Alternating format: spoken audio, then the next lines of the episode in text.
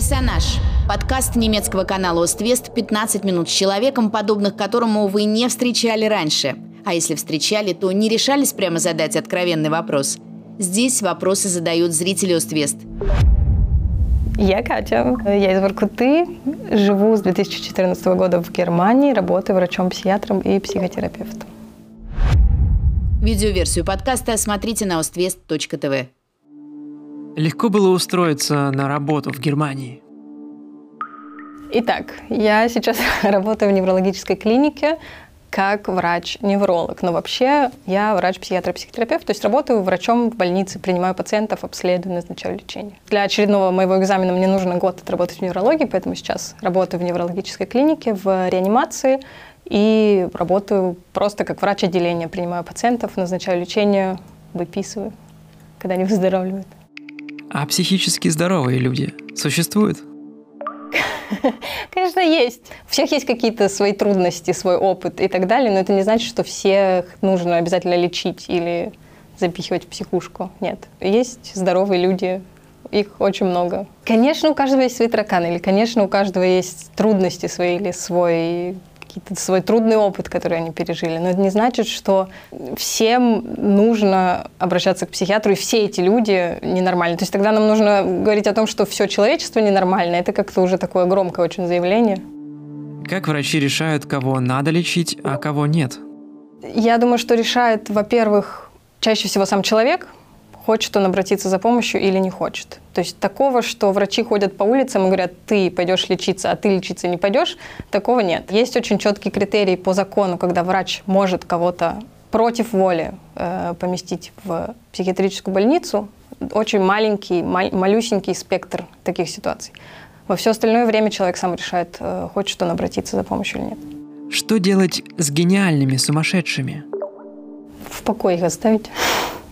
Их в покое всех надо оставить. Что делать с сумасшедшими, гениальными? Что делать с тем-то? Да ничего не делать. Я же...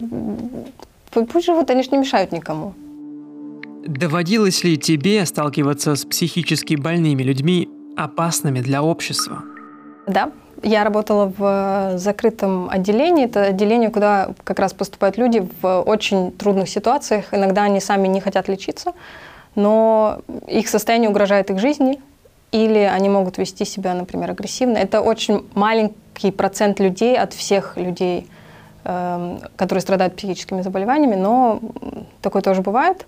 И я с такими пациентами работала, да. Быстро все происходит, очень быстро нужно решать, полагаться на своих коллег нужно во многом. Есть правила безопасности, ты должен их соблюдать. Если ты их не соблюдаешь, это сложнее. Бывает всякое, но у меня за я работаю примерно с 2011 года.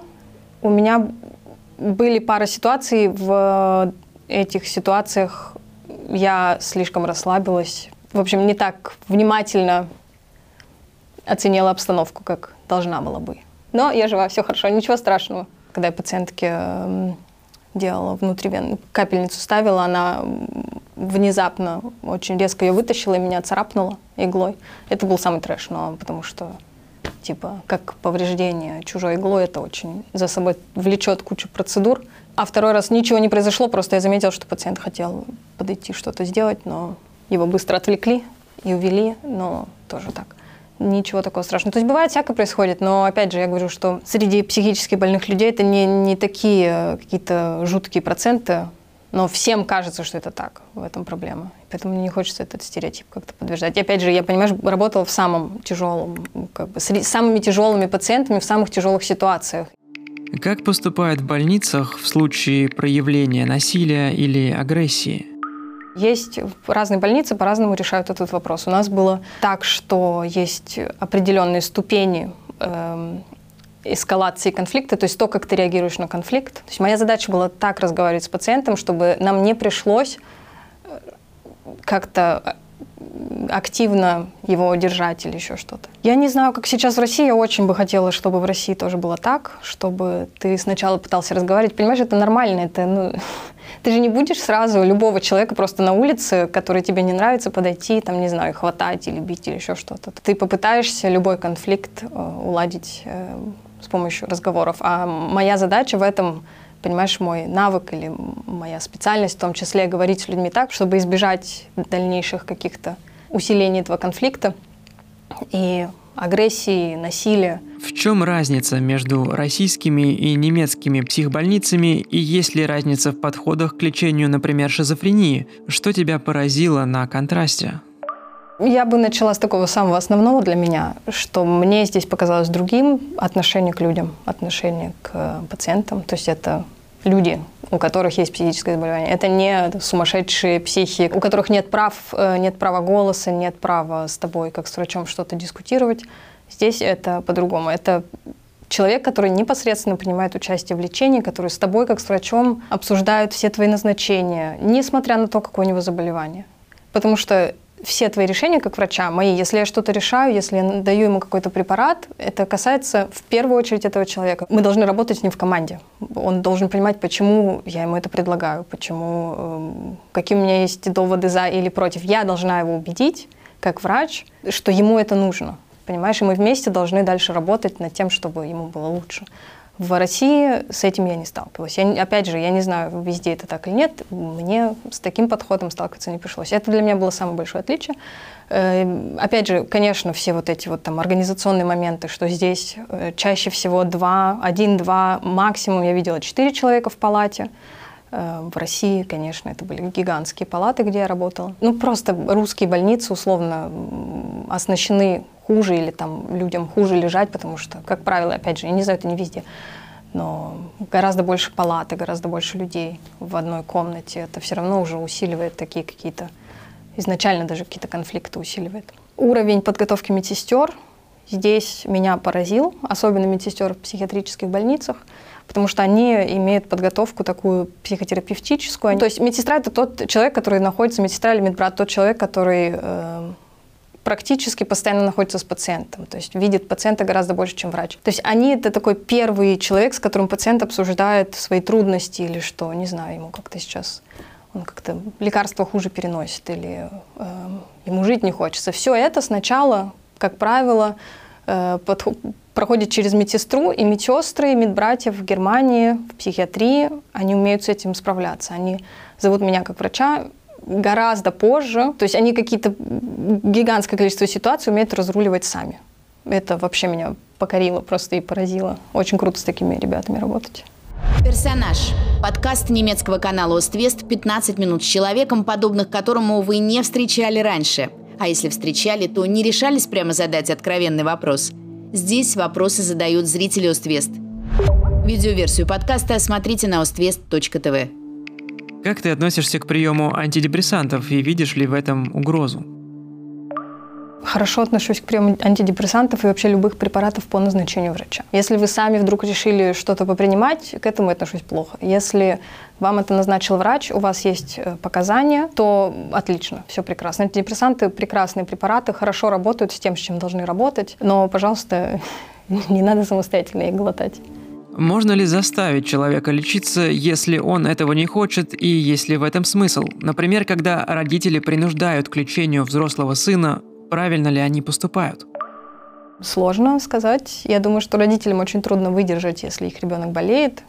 Если мы говорим сейчас о ребенке несовершеннолетнем, это немножко другая ситуация, но взрослых детей тоже родителям трудновато бывает, я думаю, выдерживать, что ребенку плохо, а ты ему помочь ничем не можешь. Но то, что могут сделать родственники, это единственное спросить болеющего человека, нужна ли ему помощь и чем именно они могут помочь. А дальше скорее оставить в покое, возможно, помочь контактами, если человеку это нужно, контактами психотерапевтов и так далее. Потому что заставить кого-то лечиться против воли есть очень маленький спектр ситуаций, когда это по закону возможно, все остальное ничего из этого не выйдет. Кто круче, психолог или психиатр? Когда мы вместе, никто не круче. Ну, понимаешь, это что, в чем, в чем крутость проявляется? Это две профессии, которые вместе друг с другом работают постоянно. Если, если они вместе друг с другом работают. Если психолог понимает, что у него не хватает э, знаний в плане медикаментов и так далее, он отправляет человека психиатру. Если психотерапевт не владеет, э, психиатр не владеет психотерапией, то он отправляет этого э, пациента к психологу-психотерапевту, например. Это две э, специальности, которые должны работать вместе в моем идеальном представлении о мире. Это не должна быть такая безумная конкуренция, которая постоянно все пытаются доказать, что типа мы круче или мы круче. Да нет, конечно, бред. Почему-то часто часто психол... от психологов слышала, что нет, не отправляйте к врачам, они вас залечат. Нет, а от психиатров, что типа, ой, да что эти психологи умеют, ничего не умеют. Ну, понимаешь, такие какие-то такие бытовые вещи, я считаю, что они не должны ни в коем случае влиять на качество лечения человека. Если, если это какая-то ситуация, в которой оба специалиста нужны, значит, они должны вместе работать, а не выяснять, кто из них там, не знаю, сейчас круче, кто из них больше может. Но у психиатра, у врача больше полномочий. Я могу назначать лечение, я могу заниматься психотерапией так же, как занимаются психологи. Просто у тебя гораздо шире спектр того, что ты, тебе разрешено. Но у психологов, психотерапевтов зачастую э, гораздо больше именно психотерапевтической практики, потому что они занимаются в основном этим. То есть я бы сказала, что психиатр как врач шире просто твоя, э, твои полномочия, чем у психолога. В чем секрет эффекта плацебо и пользуетесь ли вы им в психиатрии?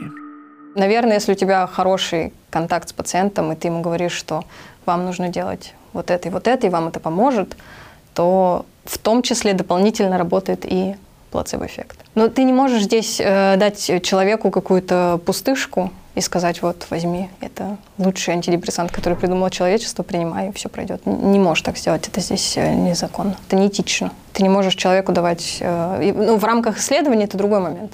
А в рамках лечения ты не можешь человеку, я не могу ему, не знаю, заговоренную воду подавать под видом какого-нибудь невероятно сильного антидепрессанта. Это не, нельзя так делать. Есть у психиатров профдеформация и в чем это выражается? Я слышала такую теорию от одного коллеги, он невролог. Он считает, что у психиатров слишком размазанные представления о нормальности. То есть психиатрам кажется, что ничего такого, ничего особенного не происходит, все как обычно.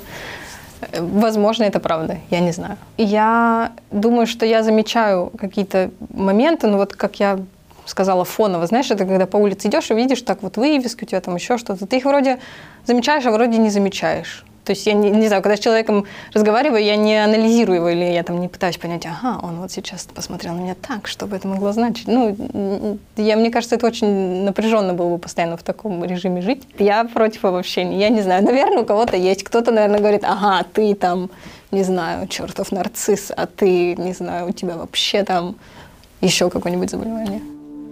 А плохой уровень жизни влияет негативно на психическое здоровье?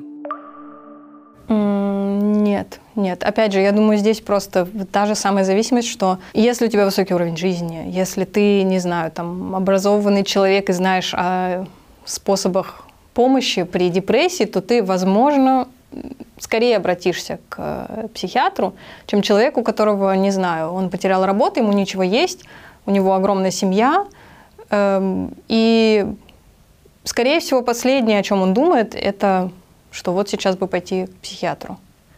Просто потому что нужно выжить. Есть э, факторы, которые влияют на то, что у человека может развиться депрессия. Есть факторы, которые усугубляют состояние, есть факторы, которые тебя защищают. И факторы, которые усугубляют, это такие глобальные для всех более-менее похожие травмирующие факторы, типа, не знаю, там, потеря работы, э, бедность, потеря жилья, какая-нибудь там развода и так далее. То есть э, они могут произойти на любом уровне жизни. Но, конечно, если ты каждую копейку считаешь, для тебя это будет более тяжелая ситуация, чем для человека, у которого более-менее все неплохо.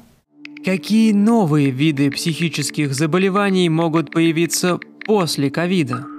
Слушай, я не знаю насчет новых болезней, в принципе, старых достаточно, которые могут усилиться. Я думаю, что это все так подпитывает тревогу, то есть у тебя нет никакого представления о будущем. То есть сейчас очень тяжело приходится людям, которые э, с трудом такое терпят неизвестность, и таким людям сейчас очень тяжело приходится. И дети, которые сейчас растут в этой обстановке, наверное, они привыкнут к тому, что вот всегда все неизвестное, всегда непонятно, что может произойти, непонятно, ты сможешь сейчас увидеть своих родственников или нет. То есть, опять же, могу спекулировать про детей, ничего не знаю, но мне кажется, это так неплохо подпитывает такие тревожные расстройства. Депрессии тоже. Может быть, они будут вообще абсолютно расслаблены. Просто, понимаешь, эти же дети, они растут не сами, они растут с родителями. Они от родителей видят, что эта ситуация какая-то все-таки такая необычная. В следующей части подкаста – ходишь по улице, ты даже не представляешь себе, сколько ты людей видишь, у которых какие-то психические заболевания есть. А вот у нас пациентик тут у вас лежит такой, не расскажете ли нам вот про это? А если он говорит, я там 10 лет назад убил вот того-то, так бы умерла, так умерла уже. Минимальный процент людей слышит какие-то прикольные штуки, которым говорят, ты классный. Типа, ну вот вы мне сказали, вы спать не можете. Да нет, нет, нормально, в принципе, сплю. И меня именно подбешивает, что как бы женщины вечно должны кому-то что-то объяснять. Я радуюсь, когда приходят э, люди, у которых все более-менее хорошо, потому что окей, если им будет хуже, они тоже придут. Мы не могли никакого лечения предложить людям с гомосексуальностью, потому что там нечего лечить. И вообще к психиатру страшно идти в любом случае, даже в Германии. Персонаж. Подкаст немецкого канала «Оствест» 15 минут с человеком, подобных которому вы не встречали раньше. А если встречали, то не решались прямо задать откровенный вопрос. Здесь вопросы задают зрители «Оствест». Видеоверсию подкаста смотрите на oствест.тв.